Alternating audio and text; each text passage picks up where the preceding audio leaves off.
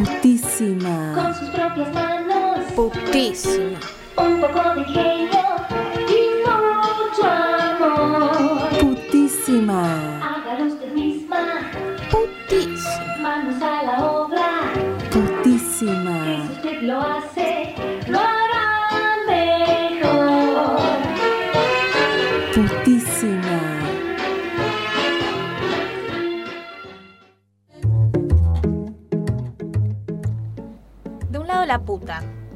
Del otro lado la santa, y en el medio todo lo demás.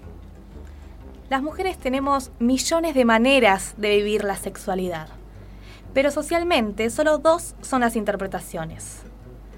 Putísima no se es, se ejerce. ¿Por qué putísima?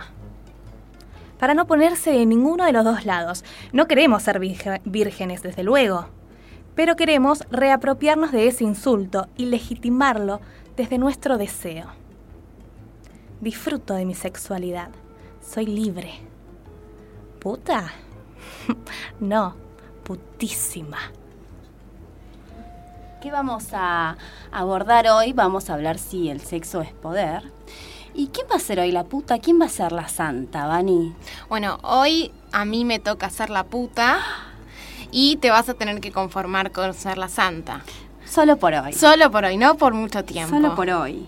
Y mm, desde mi lugar de santa, de, de obturada y de chica contenida, eh, te pregunto a vos, sabia puta, nos llaman el sexo débil. ¿Vos qué pensás? Y eh, pienso que el sexo débil y el sexo fuerte son esas, esa contraposición que se relaciona con, con, bueno, con esto del poder. Sí, el sexo es poder y en el sexo está claramente definido quién tiene el poder y quién no. Está el sexo débil que no tiene el poder y el sexo fuerte que sí lo tiene. Entonces, nosotras, que somos el sexo débil, no tenemos el poder. Y el poder no es infinito. Para tener ese poder, si queremos tenerlo, se lo tenemos que sacar a un otro. ¿A quién? Y al sexo fuerte. Pero esto tiene consecuencias. Porque el otro, que es el hombre, el sexo fuerte, se va a resistir a ser desempoderado. No quiere renunciar a- al privilegio de poseernos. Eso lo hace ser fuerte, tener la facultad de poder poseernos. Exacto. Ese privilegio de ser el sexo fuerte nos hace, le, lo- le da la, la potestad de, de poseernos, de hacer lo que quiera y de solamente eh, poner por delante su deseo, por del- mucho por delante del nuestro. Lo importante es el deseo de él. Nosotras somos solamente un vehículo para satisfacerlo. Y si yo de acá de Santita quiero ir metamorfoseándome a puta y ser puta, puta muy putísima, eh, ¿qué efectos puede tener mostrarme poderosa en el sexo? Y bueno, eh, el, privilegio de ser, de ser el sexo fuerte va a poner en cuestión, para el hombre, el, privilegio de ser el sexo fuerte, si, si vos querés eh, sacárselo y convertirte en el sexo fuerte y mostrarte vos poderosa, eso va a cuestionar su propia masculinidad, lo va a cuestionar a él como hombre, por eso es que él va a salir en defensa de su propia masculinidad. ¿Y cómo sale en defensa? Y bueno, te llama puta. Mm, Y como que disputarle ese poder, entonces eh, ahí eh, se va a jugar una tensión, ¿no? Porque me voy a mostrar como deseante, como que me gusta, como que tengo ganas. ¿Y eso qué efecto puede tener? Y bueno, es todo un juego de poder.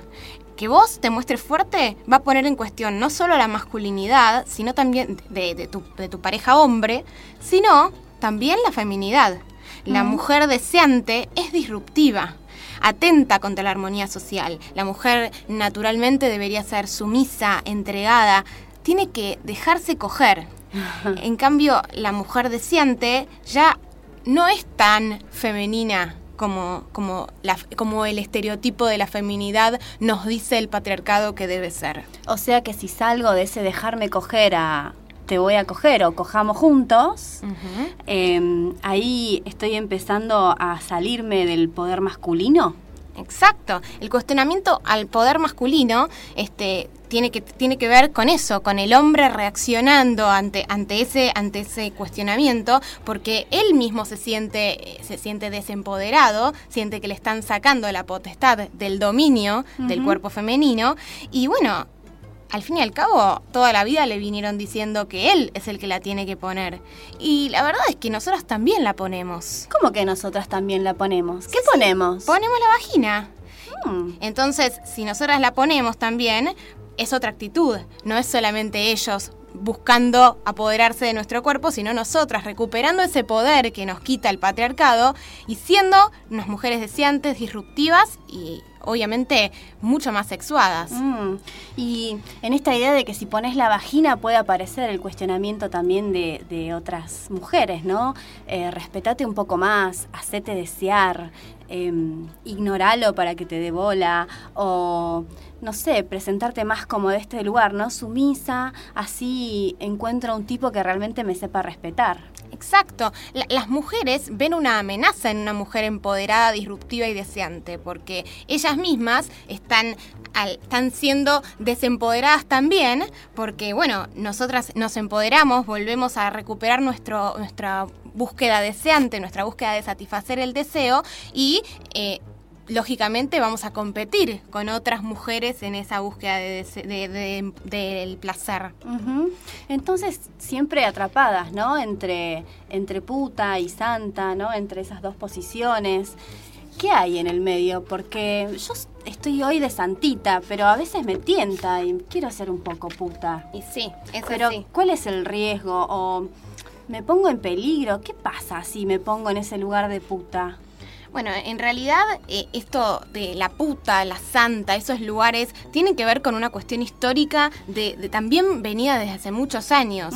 Cambia, eh, cambia quizás la denominación, la puta, la santa o como queramos llamarla, pero bueno, es, es una cuestión que tiene que ver con nuestra historia y con la historia del patriarcado, que es el, el régimen que nos domina. ¿Vos decís que no es natural esta posición de santa? Y no, mira, acá nos cuentan eh, en, el, en el libro que después vamos a decir el nombre, la mujer de principios de siglo asumía dos roles posibles, basados en formaciones discursivas contrapuestas, o era madre o era prostituta. Ambos responden a la dualización femenina y a la particular posición de la mujer, como defensora del orden republicano o como instigadora del caos en la Argentina. Mm. Esto es la puta y la santa, la buena y la mala, ¿Quién instiga el caos? ¿La puta? Por supuesto. Ay, no te lo puedo creer. La puta atenta contra el orden social porque quiere buscar su propia satisfacción y no deja que el hombre la domine, que el hombre se apropie de ella. Entonces ahí ento- el deseo también es revolucionario, ¿no? Parece una crónica muy setentista, como alguna vez eh, nos han señalado, pero pareciera ahí que el deseo revoluciona, porque me muestro como algo que se sale de esa dicotomía, ¿no? Exacto. Y ahí este, tiene que ver con una cuestión de, de ponerte en sujeto, de, de- de- de dejar de, de dejar de ser objeto y pasar a ser sujeto. Y entonces, ¿quién o qué es una puta? Bueno, una puta es justamente eso, un sujeto. No es el objeto que satisface el deseo masculino o masculinizado, no es un agujero. Una puta es un sujeto, es, es reconocerla como una mujer deseante, una mujer sexualmente disponible que exterioriza su deseo sexual, una mujer que se apropia del espacio público y que lo conquista con su deseo. Una mujer que le gusta coger y lo muestra. Exacto, le gusta coger, se le nota y no se intimida. Y no le importa que se la señale, porque bueno, es fácil de señalar, pero no es tan fácil de encarnar. ¿Y será que a todas nos gusta coger?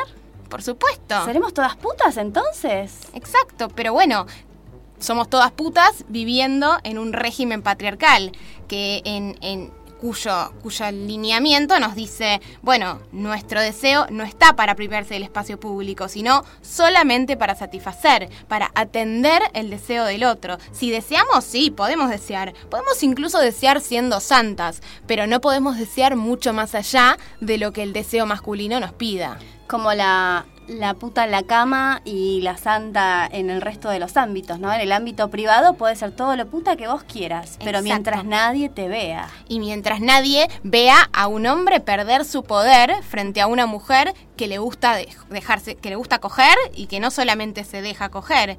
Una vez que salimos del espacio privado y somos putas afuera de la cama y no como nos dice esta famosa frase, estamos cuestionando la masculinidad y el espacio público que es de los varones.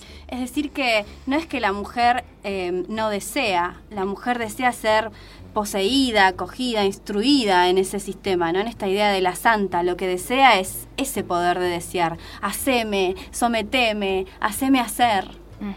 Y, y pensemos también en, en- en la en cómo se la ve a la puta socialmente. La puta, ¿cómo- ¿qué nos dice? ¿Qué nos dice la sociedad sobre la puta? La pollerita muy cortita, los labios pintados de rojo. Se muestra deseable y se muestra disponible. Mm, y esa disponibilidad debe ser inquietante.